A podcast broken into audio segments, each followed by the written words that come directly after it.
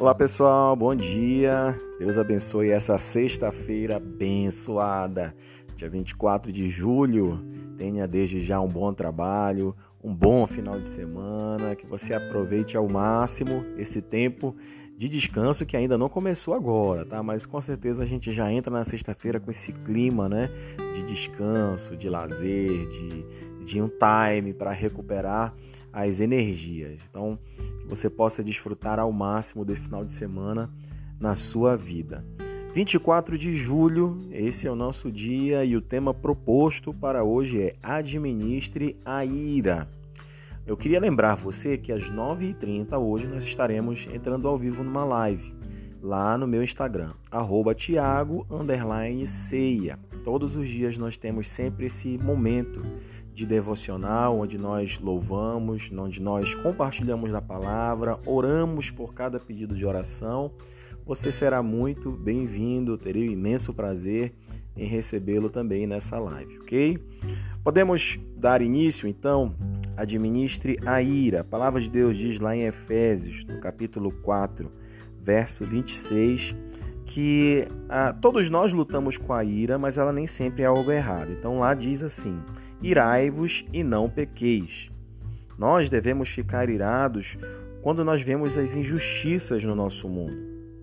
Mas na maioria das vezes, a nossa ira, a, a semelhante, a, a, semelhantemente a alguns textos, alguns exemplos que nós vemos na Bíblia, vem de um lugar não muito nobre, nosso próprio interesse e orgulho.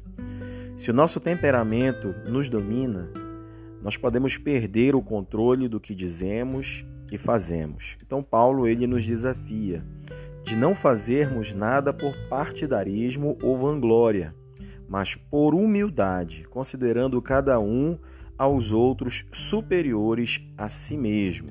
Quando colocamos os outros em primeiro lugar, teremos dado o primeiro passo para lidar com a ira. E aqui é um ponto muito importante. Nós podemos sim nos irar com as injustiças em relação ao nosso mundo. Nós devemos aprender a focar a nossa ira. E não podemos então irar com aquilo que é egocêntrico, com aquilo que vem dentro, de dentro de mim em relação aos meus interesses. Talvez, queridos, essa seja uma área muito delicada na vida de muitas pessoas. A gente aceita Jesus, a gente tem o nosso espírito vivificado, mas a nossa alma, ela ainda não foi totalmente tratada, restaurada. Na verdade, ela entra num processo de restauração, de renovo, de renovação.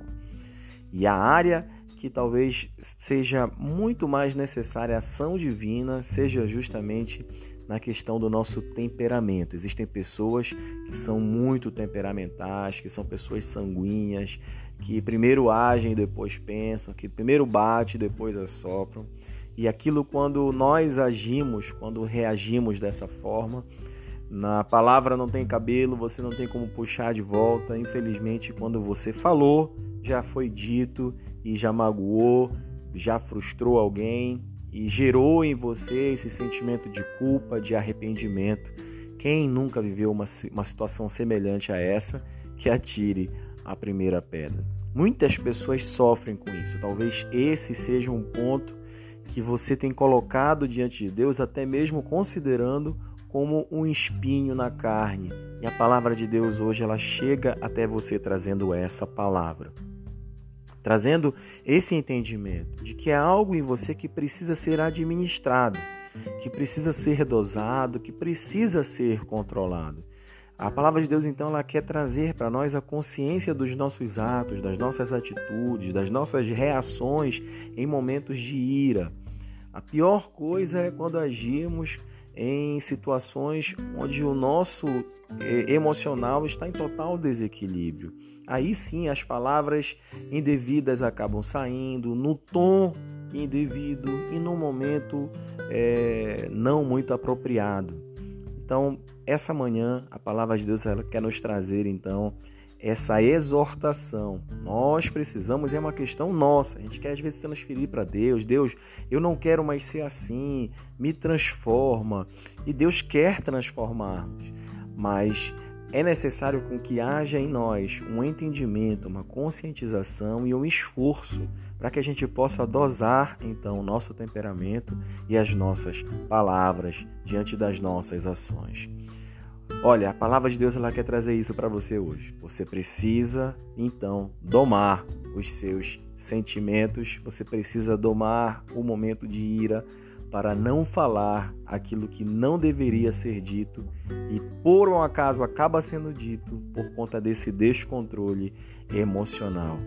Devemos então, é, esse direcionamento da palavra de Deus ele é muito importante, porque essas reações de ira elas estão muito ligadas a uma vida egocêntrica.